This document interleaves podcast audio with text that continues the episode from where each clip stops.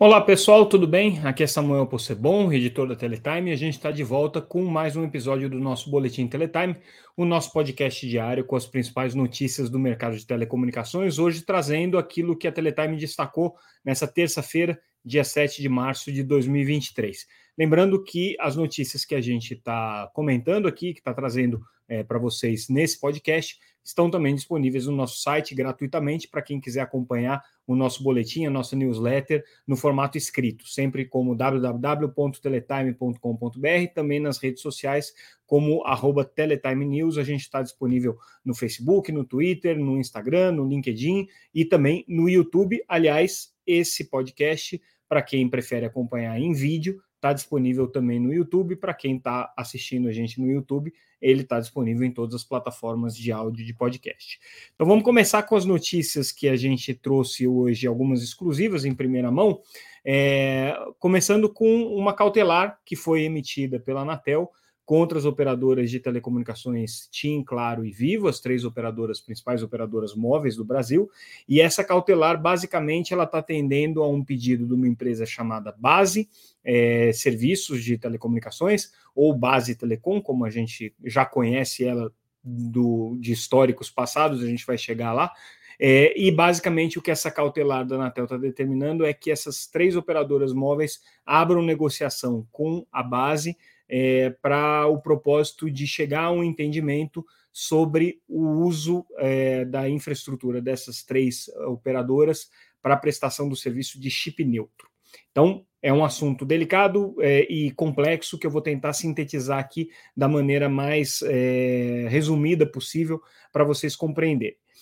No ano passado, é, eu não sei se todo mundo tem a memória disso, mas a gente trouxe uma série de notícias com relação a um projeto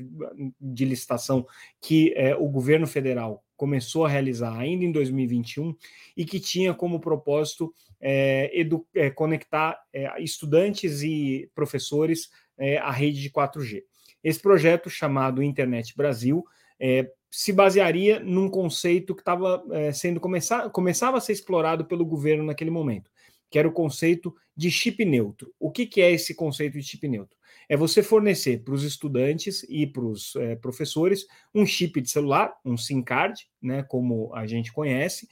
e esse SIM card, é, apesar de ser um SIM card igual ao que as operadoras móveis utilizam é, para os seus serviços, ele não está vinculado a nenhuma operadora, por isso que a gente chama ele de neutro. Esse SIM card é operado por uma empresa que faz a integração desse serviço e essa empresa contrata é, o que a gente chama de perfis elétricos, que basicamente é a numeração mais o plano de dado é, das operações móveis. Contrata então esses perfis elétricos ou essas é, é numerações e planos de dados é, e conecta esses chips e aciona a rede da operadora que vai prestar o serviço para aquele chip, para aquele é, smartphone, à medida que for mais conveniente. Então, para operadoras, para pessoas que estão na área de é, cobertura, por exemplo, da TIM, é, seria acionado o serviço pela rede da TIM. Se alguém eventualmente está é, na área de serviço da Claro, vai ser acionado a, o uso da rede da Claro. E essa alternância pode se dar não só em função da cobertura, mas também em função daquilo que for mais vantajoso, onde o serviço está mais barato.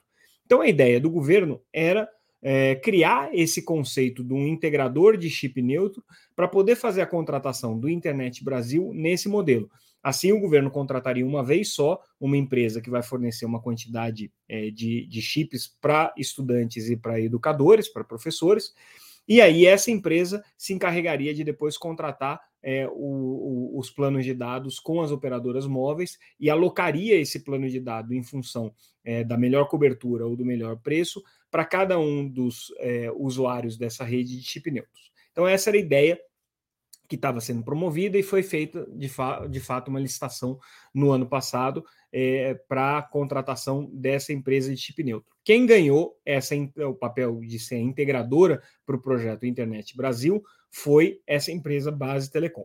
Pois bem, essa empresa ganhou não só o projeto de licitação federal, o projeto de licitação do Internet Brasil, mas também ganhou é, projetos em Alagoas e Amazônia prometendo conectividade nesse mesmo modelo de chip neutro. Só que ela não conseguiu chegar é, a entendimentos com as operadoras móveis, com a Claro, com a Vivo e com a TIM, para fornecimento dos planos de dado e dos perfis elétricos que permitem a conexão desses chips aí. E aí, por isso que em janeiro desse ano, ela foi à Anatel e pediu uma decisão liminar, uma decisão cautelar, para que eh, essas operadoras fossem obrigadas a fornecer o perfil elétrico.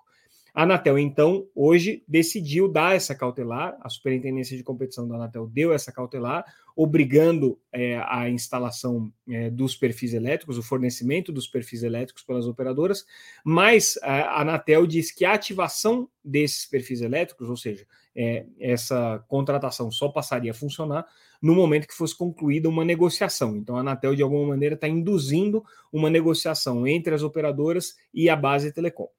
É, no ano passado, quando foi feita essa licitação do Internet Brasil, as operadoras estavam muito incomodadas com esse modelo, porque não queriam justamente ter que é, comercializar a sua capacidade de rede é, para um, um, um broker, uma espécie de um broker que faria a integração de todos esses serviços, porque se isso estava sendo feito para o governo, muito provavelmente poderia ser feito também é, para grandes contratantes na iniciativa privada, poderia ser feito por outros governos estaduais, como de fato está se mostrando agora é, cabível esse receio das operadoras. Além disso, elas alegavam que existia uma grande dificuldade de integração das suas redes com essa integradora de chip neutro é, e estavam é, bastante incomodadas com a possibilidade de que essa empresa tivesse, na verdade, é, representando uma forma adicional de competição às operadoras que preferem vender para governos e para empresas os seus serviços de maneira exclusiva. Então, um governo que quer contratar conectividade, contrata ou a Claro, ou a TIM, ou a Vivo para prestar esse serviço, e não um broker, um, um integrador que vai agregar é, a capacidade de todas essas operadoras dentro desse modelo de chip neutro, ativando ou não é, cada uma das, da, do, dos seus usuários finais ali, é, em função de variáveis que envolvem preço e cobertura. Né? É, com essa decisão da Anatel, de alguma maneira a agência está forçando uma negociação. E aí a gente ouviu alguns técnicos da agência e por que, que eles estão fazendo isso? Eles não querem que as operadoras de telecomunicações, logo de cara, descartem esse modelo de operação do chip neutro. A Anatel entende que existe um modelo inovador aí que pode ser utilizado para cobertura é, de redes móveis é, no Brasil.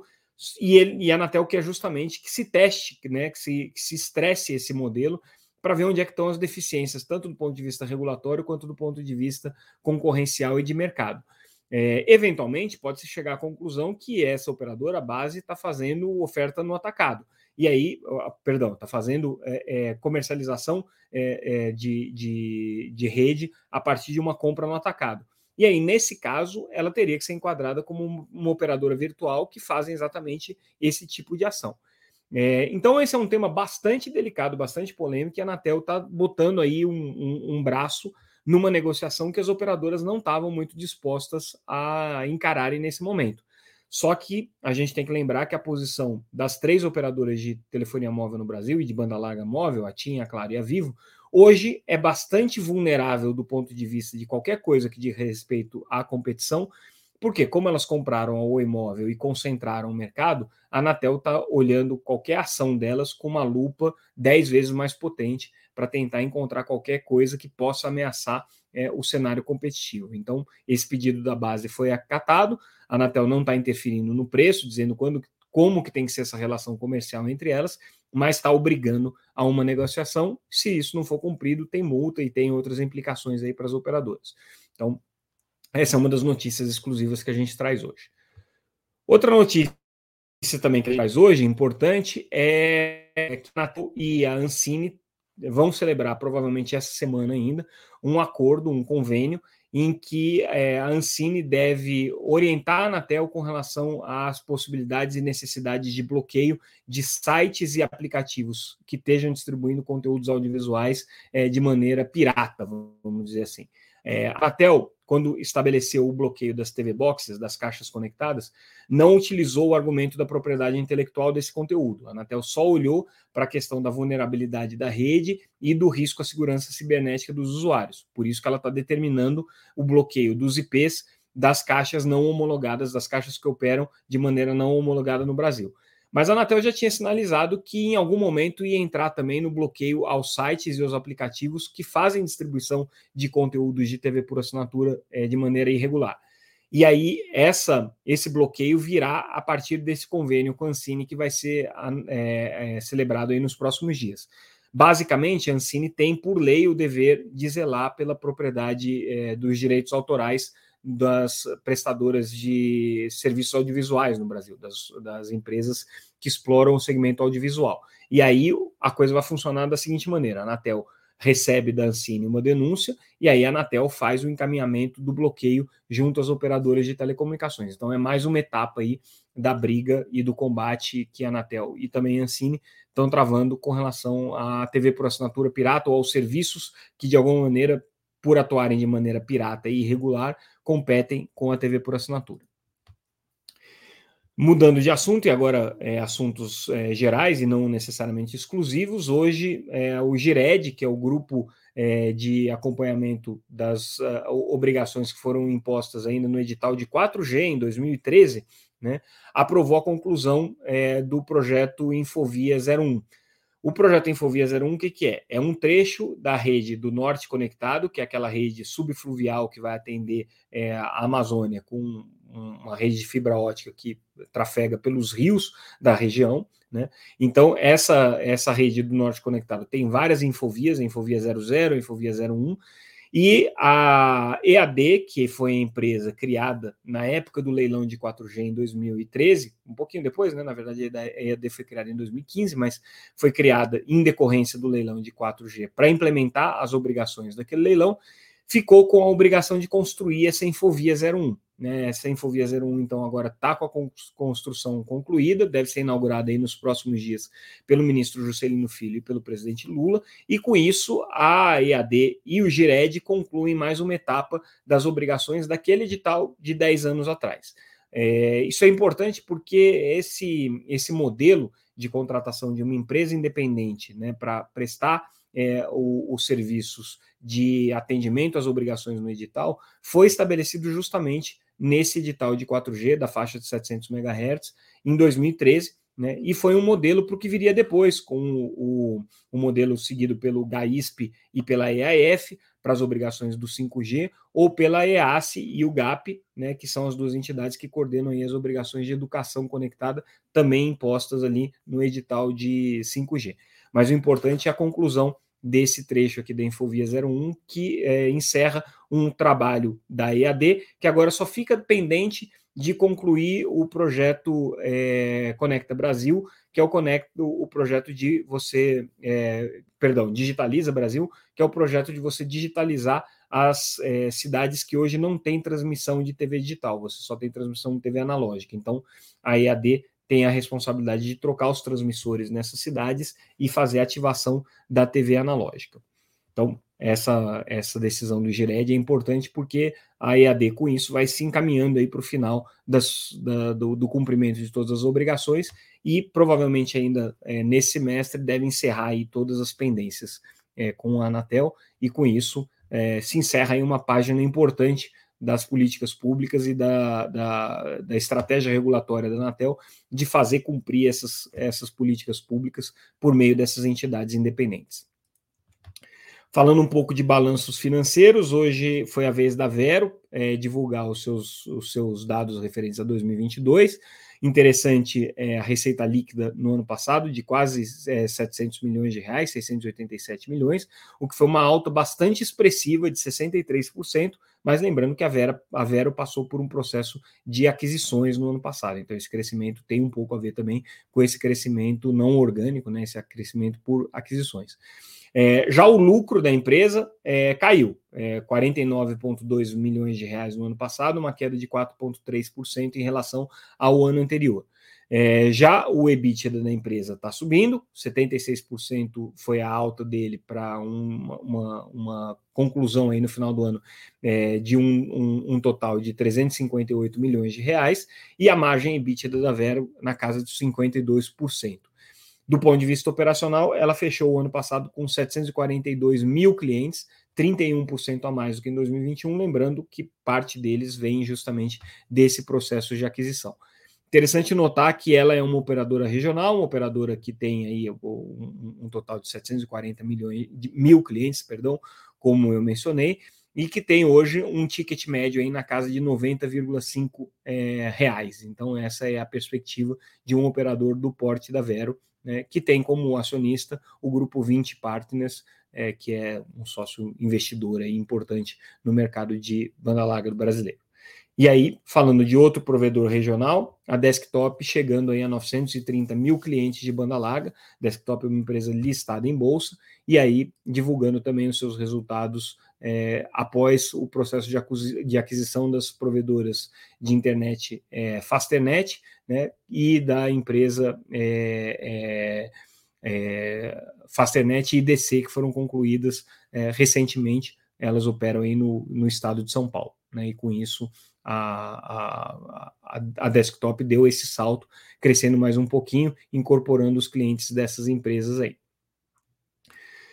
Nossa próxima notícia é internacional, trazendo aqui o, o, avanço das políticas de inclusão e banda larga nos Estados Unidos, e agora o governo dos Estados Unidos criando um programa que prevê é, a implementação de um, um plano de subsídios para consumo de internet de até 30 dólares. O governo americano já tinha esse, essa espécie de bolsa internet, né? só que com valores bastante mais modestos e não era para uso de internet especificamente, mas era para é, conexão de telefone pelo celular. E aí agora é, o governo criou esse plano de acesso à internet com subsídio de 30 dólares, que é o que está sendo estabelecido agora. É importante esse, essa abordagem americana, porque eles anunciaram é, no ano passado um grande plano de recuperação econômica, dos quais é, cerca de um trilhão de dólares estão sendo previstos aqui para investimentos em infraestrutura no país, incluindo investimentos em telecomunicações. Então, é, esse, esse projeto né, de, de subsídio à banda larga faz parte desse plano mais amplo anunciado no ano passado. E aí a gente fecha o nosso boletim de hoje com alguns dados trazidos pela Ericsson, que deu uma entrevista hoje é, para jornalistas para comentar como é que foi é, a participação deles no Mobile World Congress na semana passada, mas trouxeram alguns dados interessantes. Primeiro, 50% das vendas da Ericsson já são em 5G, Porém, a empresa acredita que o 4G vai continuar ainda tendo demanda e ela prevê também o fluxo para o 5G é, mais consistente no Brasil, com algumas etapas agora de regionalização, depois a entrada dos serviços de FWA. Então, ela, ela vê ainda é, o 5G crescendo, inclusive com a, o adensamento das redes e a instalação das, das micro é, antenas aí no Brasil para a cobertura do 5G. E outro dado é, interessante que a Ericsson trouxe nessa entrevista, dada pelo Rodrigo Dishman, que é o presidente aqui para América Latina e Cone Sul, é, o que o Dishman colocou é que ele não acredita é, que as demissões que vão ser realizadas pela Ericsson em nível mundial tenham grandes impactos aqui para o Brasil especificamente, porque, segundo ele, os cortes devem obedecer é, alguns parâmetros aí de desempenho e de crescimento das unidades da Ericsson pelo mundo. E no caso do Brasil, o desempenho foi muito bom, segundo ele, e é uma unidade que está em processo de ascensão de crescimento por conta da, das redes de 5G. Então, o Brasil não deve ser muito afetado, segundo ele, né, nessas demissões em massa que a Ericsson uh, vem promovendo, já promoveu na, na, na Suécia e deve promover em outros mercados agora. E com isso, a gente encerra o nosso boletim de hoje. Eu agradeço mais uma vez a audiência de vocês, relembrando que o conteúdo está disponível no site, está disponível nas redes sociais, está disponível no YouTube, está disponível também no LinkedIn. Todos os dias às nove e meia da manhã, inclusive, a gente faz a, a retransmissão desse programa no LinkedIn. Quem ainda não acompanha, entra lá no site www.teletime.com.br e fique ligado nas notícias de telecomunicações. Amanhã a gente volta com mais um Boletim Teletime. Mais uma vez, pessoal, obrigado pela audiência de vocês. Até mais.